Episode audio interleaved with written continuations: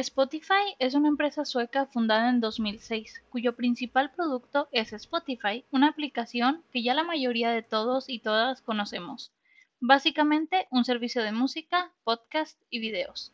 En este episodio de Chile Mole Tech vamos a platicar de todos los datos que no sabías de Spotify, cómo es que ha crecido tanto, cuánto paga a los creadores de música, su modelo de trabajo y como siempre daremos nuestro maravilloso punto de vista. Bienvenidas y bienvenidos a Chile Molitech, un podcast donde yo, Mariano Rentería y Mafer González buscamos hablar sobre temas de tecnología con un enfoque y cariño especial a temas de TI. Pues, ¿cómo has estado, Mafer? Hemos estado ausentes con problemas técnicos, etcétera, pero parece que este episodio, ahí va, Mafer. ¿Cómo, cómo te sientes? ¿Cómo has estado? Hola, Mariano. Pues bien, aquí con problemas de tecnología, de software, internet. La verdad es que no, no, no sabemos aún qué ha sido, pero pues esperemos que este episodio pueda ir bien y ah, pues ya, ya volver con un poquito más de, contenido. ¿Tú qué tal? Pues bien, ¿eh? la verdad es que movidito también. Fíjate que por ahí eh, el único anuncio que traigo y antes de llegar a Tech y antes de iniciar, es que en la comunidad de PHP México vamos a tener un meetup a fin de mes con Rasmus Lirdorf, que por si no saben quién es, pues es nada más y nada menos que el fundador o el que inició PHP.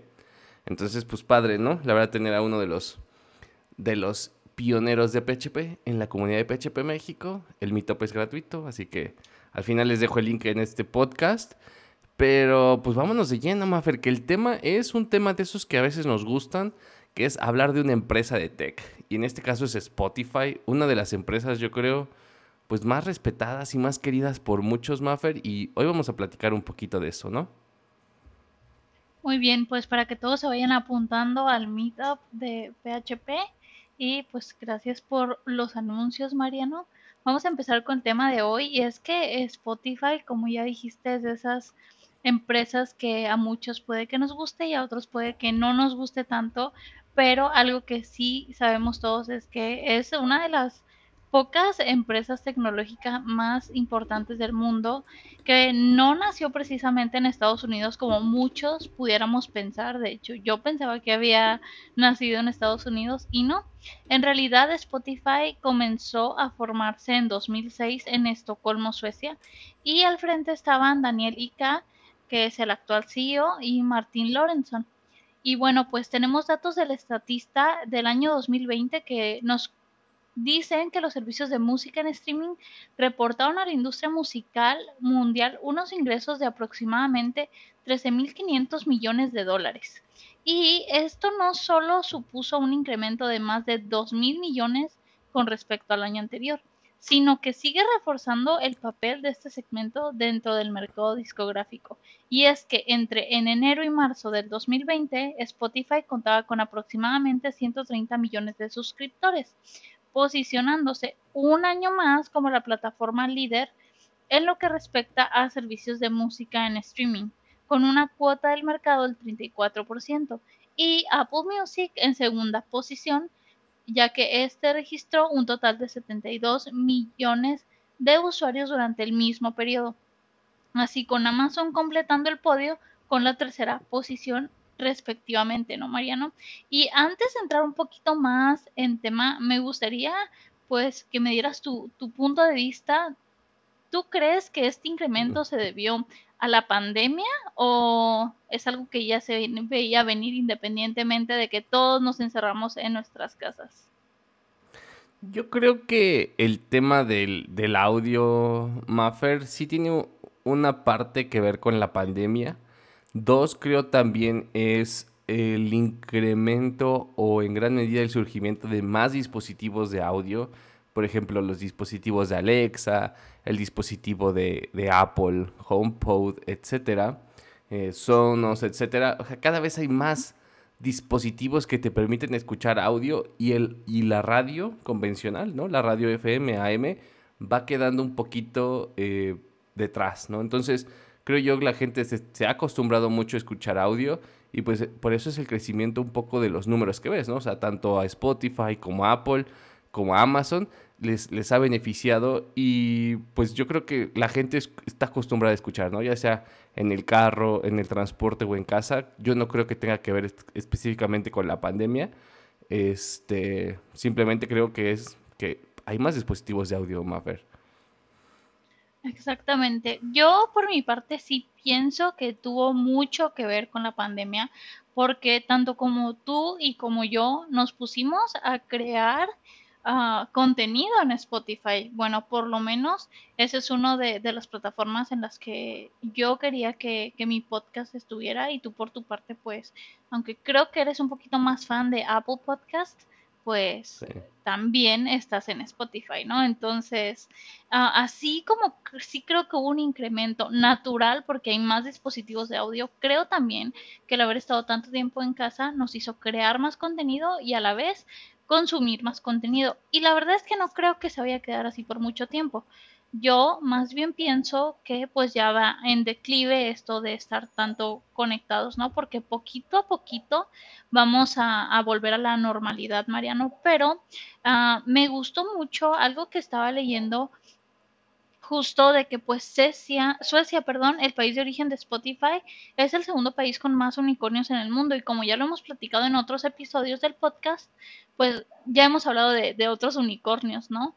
Y es que Suecia mmm, tiene como una filosofía de que Justo estaba viendo aquí que el profesor Robin Tigland del Departamento de Marketing y Estrategia de una escuela de economía en Estocolmo, pues se especializaba en cómo las empresas emergentes se están convirtiendo en unicornios, ¿no?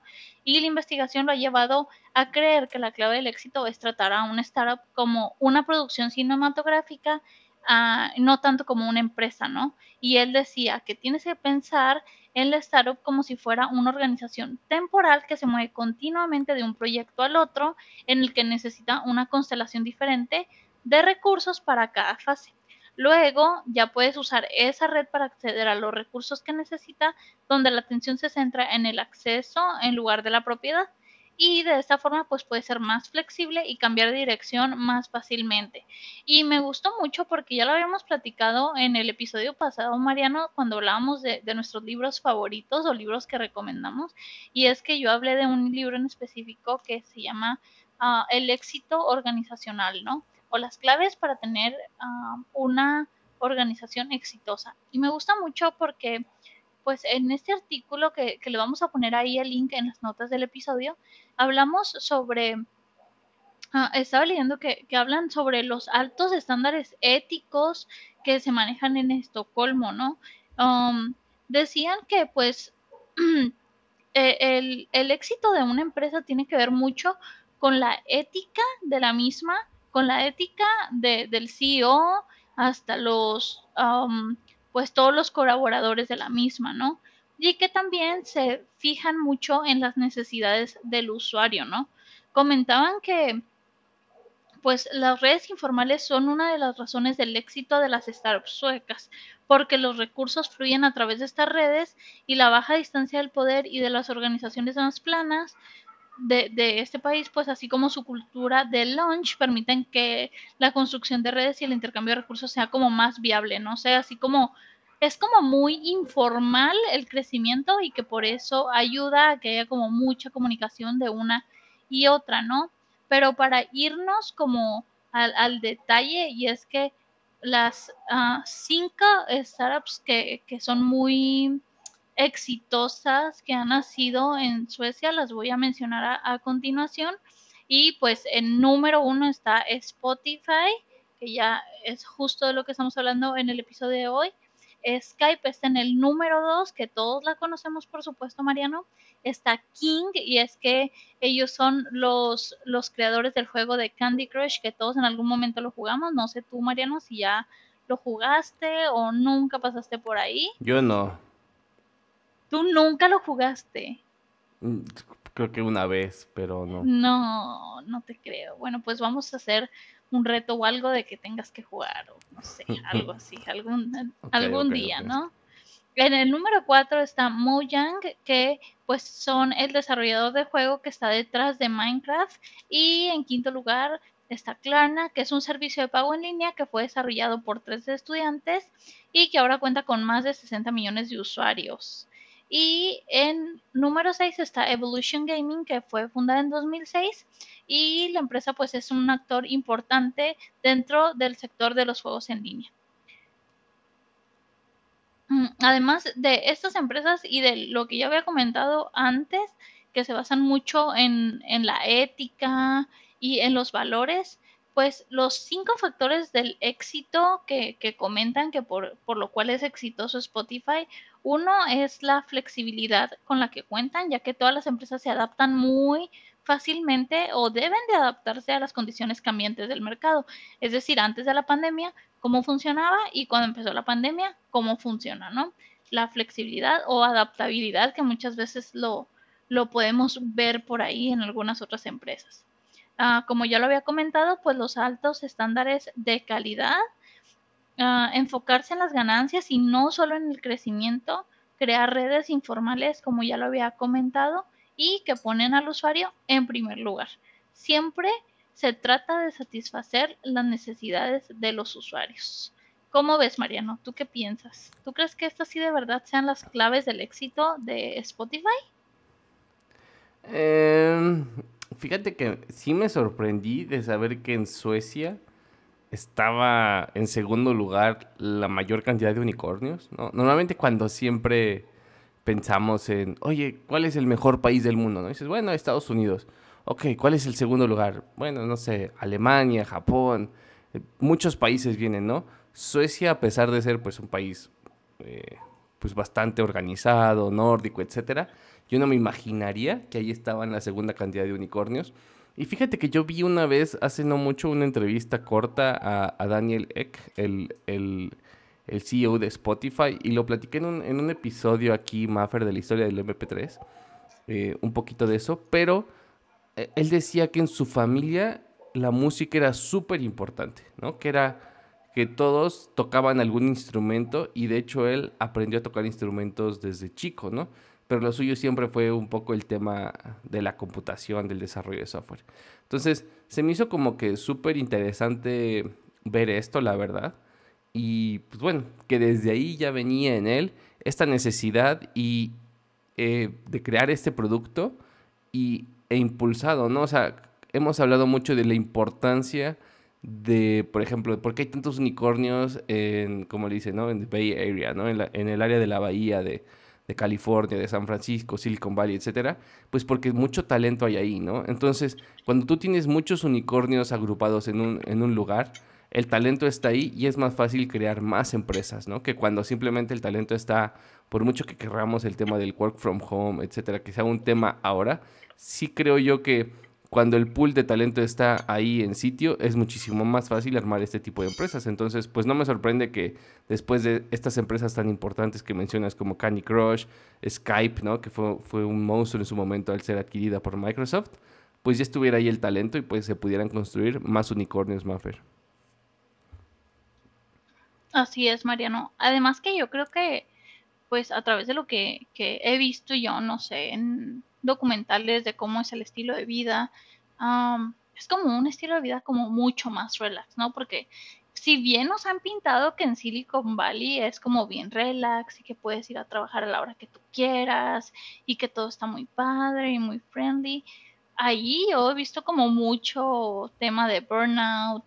Ah, los empleados sí bien pueden llegar a trabajar a las 10, 11 de la mañana en pants y comer ahí, pero a lo mejor no se van hasta las 3, 4 de la mañana que terminan un proyecto, ¿no? O sea, tampoco está como tan friendly y probablemente yo pienso que, al, no sé, el número 7 de la lista del éxito de estos startups en Suecia pudiera ser la cultura del trabajador. No sé, a mí me encantan esos temas, pero hmm. yo miraría por ese lado. Oye, pues, pues vamos a seguir por ese lado porque fíjate que hablando de Spotify, ¿no? Además de la tecnología que tiene en pues en su compresión de audio, etcétera, ¿no? La plataforma, el producto. Hay un, hay un tema que se habla mucho que es el modelo de trabajo Spotify. Y es que este a lo mejor me toca un poquito más a mí, Mafer, que estoy más en la industria de desarrollo de software. Y en la industria de desarrollo de software desde hace varios años se viene hablando de esta palabra y tenemos un episodio en el podcast de esto, de agile, ¿no? O como se dice en español, ágil. Y Spotify creó un modelo de trabajo agile que todo mundo quiere cobrar, digo, copiar, ¿no? Porque se volvió, eh, pues tú quieres como que, ¿cómo decirlo, Maffer? Normalmente se dice, quiero trabajar como Google, quiero trabajar como Apple, quiero trabajar como Facebook. Y en este caso, pues las empresas querían trabajar como Spotify. Y algunas de las cosas que, por ejemplo, empezaron a hacer en Spotify fue decir, ¿sabes qué? Aquí no les llamamos a las cosas equipos, aquí les llamamos squads, ¿no? Y entonces esta palabra squad, que a lo mejor en español, ¿cómo se traduciría? Este... Ay, no ah. Ahorita la buscamos. no, Mafer, no es equipo, es como... ¿Qué será?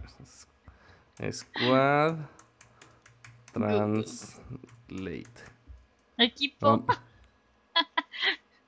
Ah, aquí voy a decir pelotón, cuadrilla, brigada, ¿sale? Cuadrilla, ajá. Esta cuadrilla, brigada, pelotón, ¿no? Y me gusta más pelotón porque sí tiene un poquito más que ver como con un tema militar. Pues ese, ese equipo es autónomo, tiene este ownership, como se dice en español. Ellos pueden elegir si usan Scrum, Kanban, Scrumban.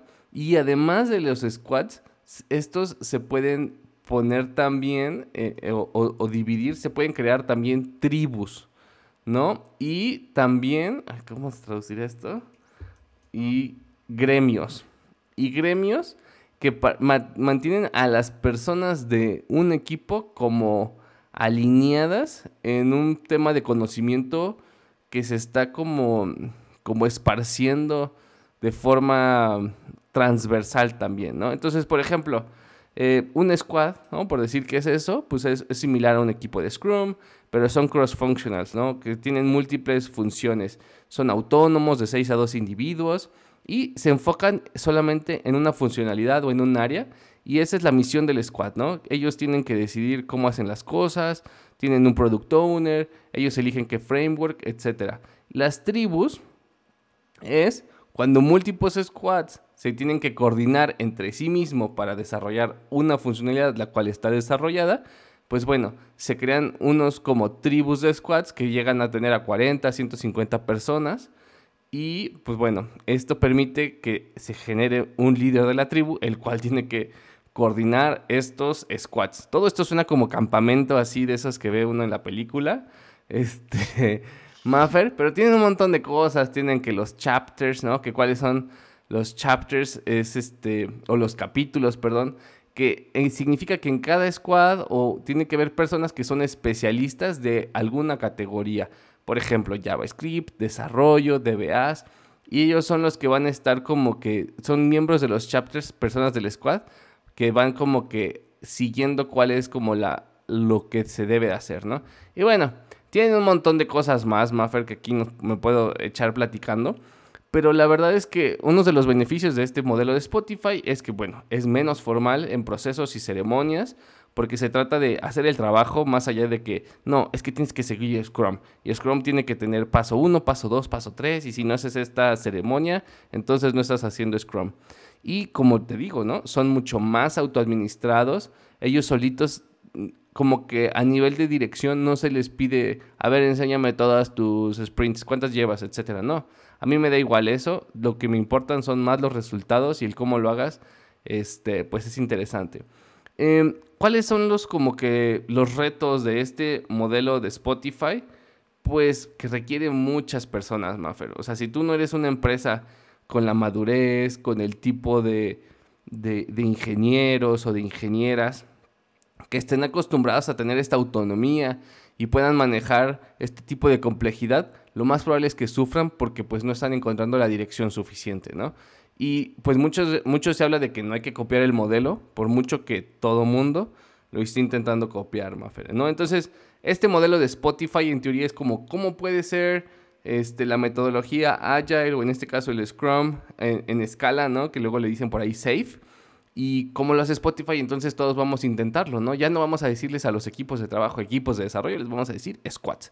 Entonces, ya con eso creíamos que estamos copiando Spotify Maffer, Pero bueno, también Spotify vino a innovar en ese proceso de cómo llevar los proyectos, cómo llevar a la gente y cómo poder desarrollar software de una forma eficiente y pues bastante interesante, Mafe, porque son un modelo de un, modelo de, de, éxito que se, que se sigue estudiando y que se sigue queriendo replicar por muchas empresas, Maffer. No sé cómo lo ves. Sí, Mariano, y es que justo yo estaba viendo que ellos tienen como esto de Spotify Labs, donde hablan sobre la cultura de la ingeniería de Spotify. Está muy padre, o sea, si se quieren ir a dar una vuelta, les vamos a dejar los links. Se llama, bueno, hay dos partes, parte 1 y parte 2, pero pues básicamente te enseñan cómo es toda su cultura, ¿no? Y pues está muy padre porque quizá pudiéramos aprender algo de ellos para replicarlo en las organizaciones o ver pues cuáles son mm, pues esos tips que podemos agarrar de ahí, ¿no, Mariano? Pues sí, pues sí, Maffer. Y no sé, ¿qué más nos traes tú de Spotify, Maffer? ¿Qué tal? ¿Qué tal en otros, en otros asuntos? Lo que nos encanta a todos saber cuánto paga Spotify a sus creadores de música. Y es que cuando tuvimos el, el episodio con Héctor Héctor de León. León. Que estábamos platicando que no, la gente piensa que en YouTube te vas a hacer millonario y no sé qué. Y en realidad hay mucho trabajo detrás de ser un youtuber o enseñar algo a través de YouTube. Pues es que Spotify no se queda nada atrás. Y para irnos así al puritito dato, Spotify paga entre 2 y 4 dólares por cada mil transmisiones en Spotify. El pago promedio por transmisión en Spotify es de 0.03 dólares, pero la cantidad que le pagan o pues que les pagan a, los creadores no es de 0.00.001 y 0.008 por transmisión, dependiendo de los factores como la duración de la transmisión, el país de la transmisión, los usuarios que pagan, los gratuitos y es que pues tiene como que una, una guía, ¿no? Toda completa de música para, para Spotify que me parece como, wow, está muy interesante, ¿no? Pero eh, en realidad mucha gente pudiera pensar que hasta mm, los creadores de podcast se pueden hacer millonarios en aquí en Spotify, pero en realidad es que no, o sea, el pago es como tienes que estar en el top y tienes que tener cierto número de, de, de, reproducciones y la verdad es que o sea, es un tema muy pues no, tendrías que ser, no sé, un artista o algo así, la verdad es que fíjate que eso es uno de los temas que, que yo cuando empezó todo, el, todo esto de la digitalización, pues hace muchísimos años obviamente, pero yo decía, wow, y ahora los artistas, ¿cómo van a ganar dinero? Esa era una de mis mayores preocupaciones, ¿no? Porque decía, si ya no están vendiendo discos, ¿cómo les pagan? O sea, yo no entendía, la verdad, Mariano, es que yo no entendía y lo vine a entender, pues, muchos años después, ¿no? Así que como, como un dato adicional, eh, no entendía yo cómo, cómo pudieran pagarles ahora o cómo saber cuánto pagarles, ¿no? Pero pues ahí está, ahí está el dato. Sí, es un tema bien complejo eh, porque les pagan casi que literal, eh, ¿cómo dice aquí?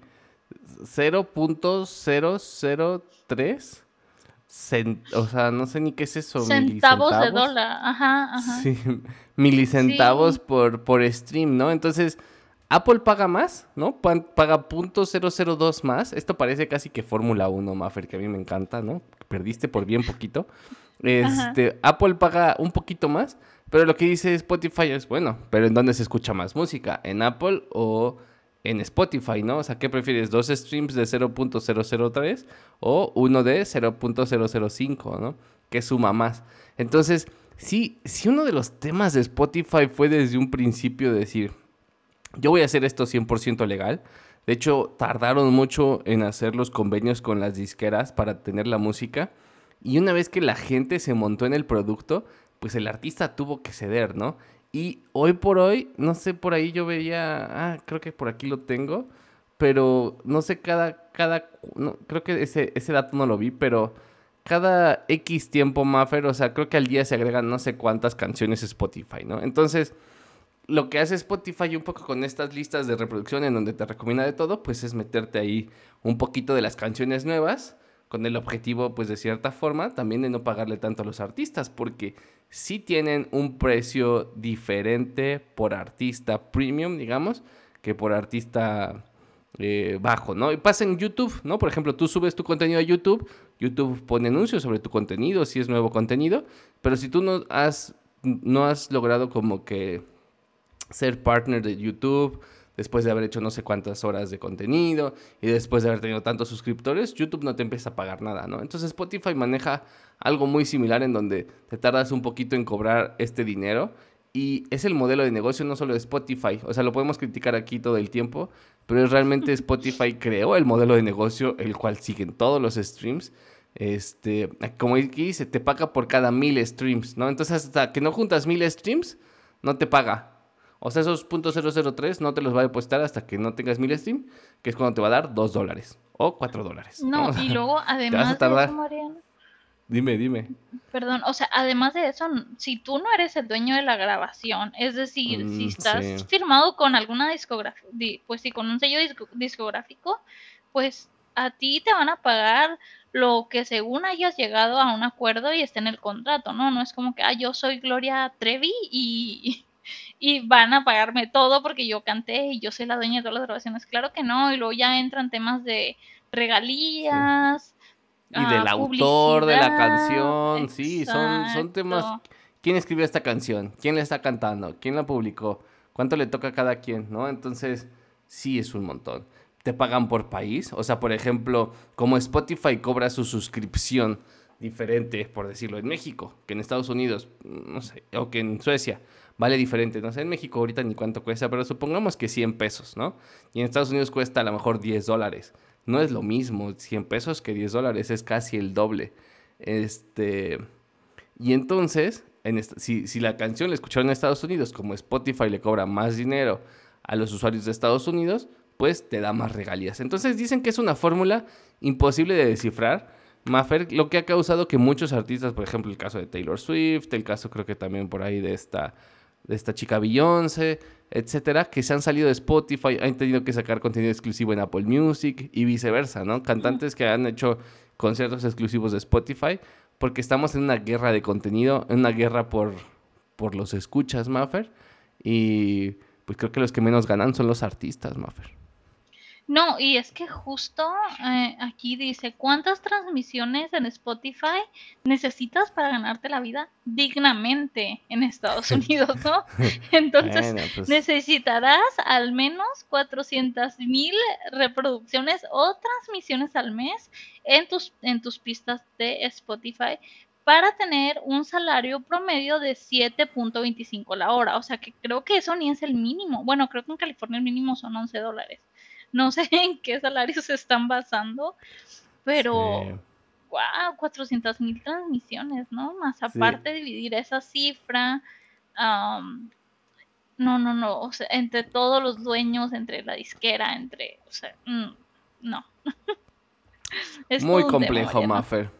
Y bueno, Spotify quiere más audio, Maffer. O sea, ellos son los reyes del audio y van por más audio y ahora le han metido muchísima pues muchísima, como dicen los españoles, muchísima caña a los podcasts, ¿no? Y es que el interés de los podcasts ha crecido conforme al tiempo, Maffer. O sea, haz de cuenta que en junio del año 2016, pues había un interés ahí muy bajo, ¿no? De acuerdo a Google Trends, y para junio del 2021, la pandemia, fíjate que a los podcasts sí le pegó. O sea, por mucho que nosotros sacamos el nuestro, los podcasts sí disminuyeron en, en su en su, en su uso, lo cual no significa que el audio disminuyó.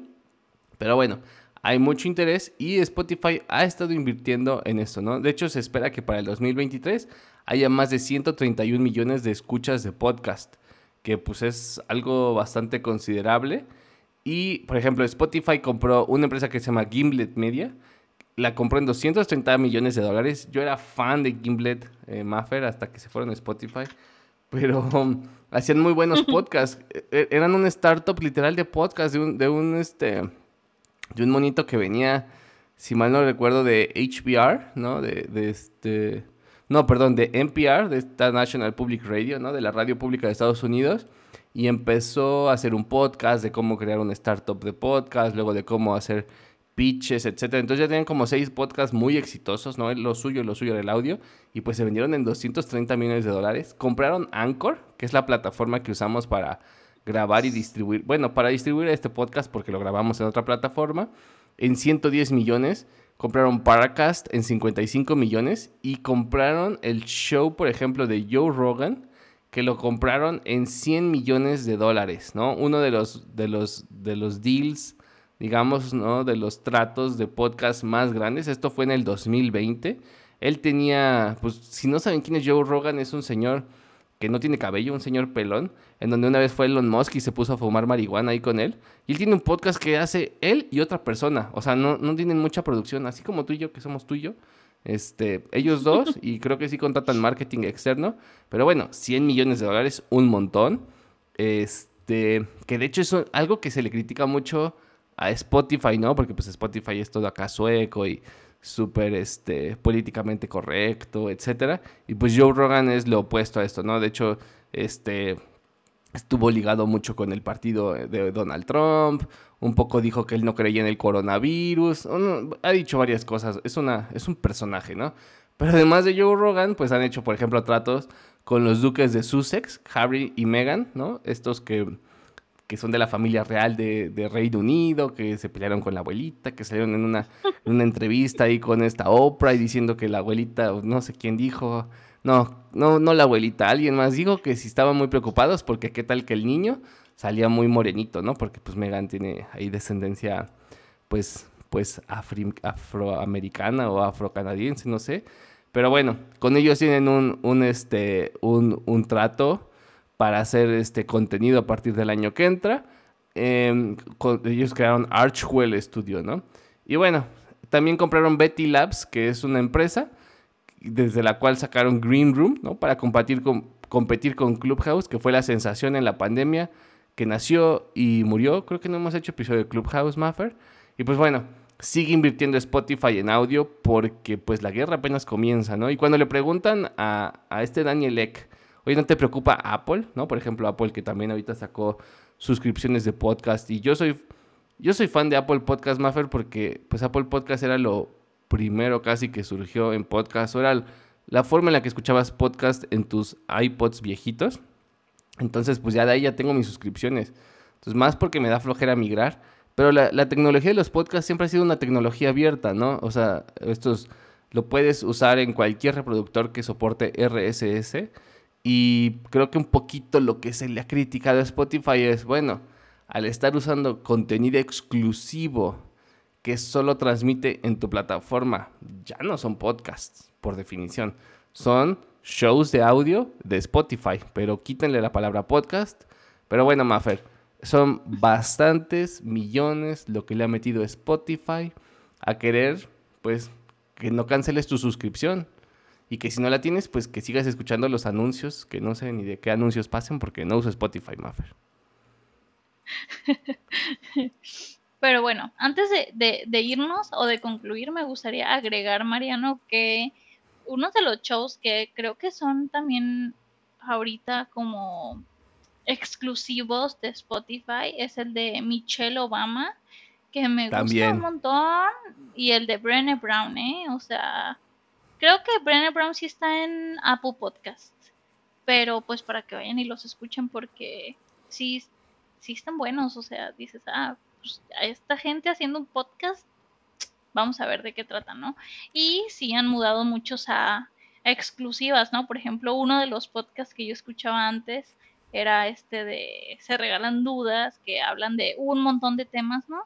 Y de repente pues hicieron exclusivo de, Spotify, ¿no? Que pues también son podcasts en español para los hispanohablantes. Sí, sí, definitivamente, Maffer. Si a mí me dan 100 millones de dólares, créeme que este podcast queda chingoncísimo, Maffer. Entonces, pues Michelle Obama, Joe Rogan, los duques de Success, lo menos que pueden hacer es pues hacer buen contenido con toda esa lana que les están invirtiendo, la verdad. Pero bueno. Echarse una platicadita y grabar, ¿no? Pues claro. Pero, pero fíjate que sí lo interesante es que pues nadie, pues, y, de hecho, de hecho se habla mucho en en el, o sea, la, ¿qué será? Los que rompieron el molde fueron los de Gimlet Media, ¿no? Con estos podcasts tan exitosos. Y nadie pensó realmente que una empresa de podcast pudiera valer 230 millones de dólares. O que el podcast de Joe Rogan pudiera valer 100 millones de dólares. O sea, sí estamos en tiempos o en aguas desconocidas porque los podcasts siempre fueron algo así de, ah, pues gente amateur los hace ahí toda random en su casa y, y pues ya sabes, ¿no? Los geeks siendo geeks en cualquier cosa, ¿no? Pero bueno, ya ver a Michelle Obama, ya ver a Joe Rogan, ya ver a Megan y Harry, ya habla de que los podcasts se están volviendo mainstream y pues por eso todo el mundo le, está entrando Maffer, porque el tren se va y el audio sigue siendo rey. Así es. Pues bueno, ¿cuál sería tu conclusión de este episodio, Maffer, de Spotify? Pues yo creo que como a mí siempre me encanta el tema de la cultura organizacional, mi conclusión es que deberíamos de ir a, leer todo esto de la ingeniería de, Spotify, cómo ha funcionado su cultura y por qué son, son tan exitosos, Mariano. Sí, a mí también, ¿no? O sea, con todo y todo, que yo soy Apple fan, eh, no me cae mal Spotify, creo que es una gran empresa. Sí me cae gordo que hagan podcast y se los queden como exclusivos, porque pues, eh, que, gachos. Eh, pero, pues le han peleado a los grandes, ¿no? O sea, Spotify, ¿cuántos no servicios de música han muerto del lado de Google, ¿no? Google Music, no sé, ya nada más les queda YouTube Music, porque no, nomás no, no, no es lo suyo, ¿no? Entonces Spotify siendo este este unicornio en medio de gigantes, pues se les ha puesto al tú por tú, especializándose en un nicho y siendo muy bueno y diciendo, a ver, llégale como quieras, ¿no? Entonces, pues la verdad es que sí es de admirarse, además, estando en Suecia, este, pues, no con tantos ingenieros, etcétera, pero sí, han aprendido a ser una empresa eh, remote friendly. De hecho, creo que un dato que ya no puse, Maffer, es que mm, creo que vi sus oficinas y en América Latina creo que solo tenían oficinas en México. No sé si lo puse o no lo puse, pero lo valido y lo pongo en otro lado, pero pues sí, ahí van, ¿no? Esa sería mi conclusión, Mafer. Pero pues vámonos a Tech Twitter. ¿Tú qué traes? Pues yo traje un tweet de Carlos Seisdedos, que él es de ciberinteligencia de ISEC Auditors. Hace ciberinvestigación, reputación, identidad digital, peritaje judicial, todo esto que tiene que ver con inteligencia, humanos virtuales, todo bla, bla, bla, seguridad. Y pues nos estaba avisando básicamente de una nueva campaña de phishing de Banco Santander. Por si ustedes tienen sus cuentas en Banco Santander, pues está llegando un correito que dice, estimado cliente, a partir de tal fecha usted no puede utilizar su cuenta. Tiene que activar la nueva Ah, o el nuevo sistema de seguridad web. Una vez que confirme la información de su cuenta, la cuenta comenzará a funcionar nuevamente y te ponen el número de cuenta, ¿no? Tal cual tu número de cuenta. Activar ahora y pues un linkcito para que le des clic y dice, nota, por favor, no responder este correo electrónico. El mensaje fue generado de forma automática. Entonces, pues para que estén atentos si tienen sus cuentas con con Banco Santander o con cualquier banco, ¿no? O sea, los phishing están a, la orden del día y pues siempre hay que estar ahí al pendiente, Mariano. Sí, es correcto. ¿Y tú qué nos em, traes? Fíjate que yo traigo un tweet que sin querer va un poquito de la mano del tuyo. Y es de Fer Gómez. Ella, su Twitter es arroba guion bajo tech guion bajo lawyer de abogada. Y ella, pues por lo que veo aquí en su bio de Twitter, eh, viene de, la Universidad de Harvard, trabaja también para el CIDE y pues bueno, está interesada en inteligencia artificial, lever de ciberseguridad, eh, privacidad de datos, plataformas, eh, free speech, ¿no? Este, ¿cómo se dice? Free speech en español, este, discurso libre, etcétera, ¿no? Y el tweet es, dice, hace unos días Access Now Latam publicó un reporte sobre una investigación que realicé con una colega mientras estaba en Harvard Law, ¿no? en, Harvard de, de, leyes, como parte de una clínica de redes de, ah, de leyes cibernéticas. ¿no? Y bueno, el reporte se llama La persecución de la comunidad InfoSec en América Latina. y me encantó la verdad el tema, porque creo que vale la pena incluso hacer un episodio de esto, ¿no? Del tema de InfoSec en América Latina. Y es que a nivel mundial, o bueno, a nivel en otros lugares más, este, en donde esto está mejor legislado, más aceptado, etcétera, se, se, genera una comunidad de seguridad en la cual si tú haces una investigación y encuentras fallas de seguridad en algo, las reportas e incluso eres reconocido por esto, Maffer.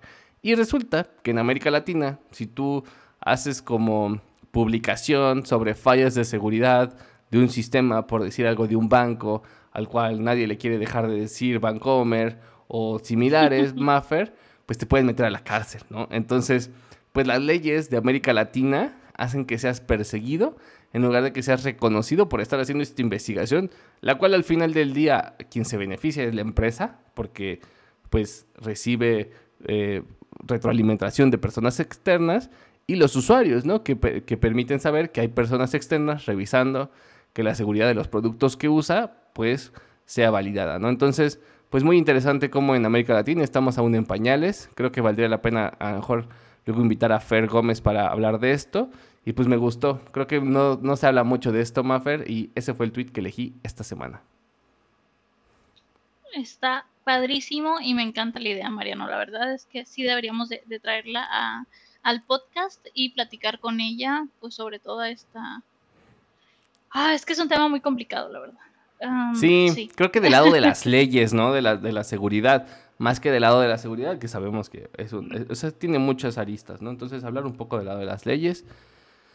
Ah, así es esto, Mafe. Pero pues córrenos. Pues muchas gracias a todos por haber estado el día de hoy escuchándonos. Muchas gracias por haber sido tan pacientes en esta larga espera de haber de no haber tenido episodios arriba, pero pues sigan el podcast en redes sociales, en Twitter e Instagram estamos como Chile Mole. Suscríbanse a nuestro newsletter porque así podemos conocerlos mejor y les podemos mandar stickers a cambio. A mí pueden encontrarme en Instagram como Maffer González Tech y en Twitter estoy como Maffer González T. ¿Y a ti, Mariano, dónde te encuentran? Bueno, pues ahí me encuentran en Twitter, más que nada. Mi handle es Mariano Rentería. También me pueden seguir en LinkedIn, también como Mariano Rentería, igual que en Instagram. Y en donde más hago contenido de vez en cuando, además de este podcast, es en YouTube, que tengo un canal que se llama también Mariano Rentería. También los invito a que sigan a Oscar Matías en Twitter, arroba mats-matías, quien colabora en la creación de este podcast con datos y otras cosas. Y bueno, no olviden que si les gusta el podcast, recomiéndenlo a sus amigos y si no, recomiéndenlo a sus trolls más cercanos. Bye bye.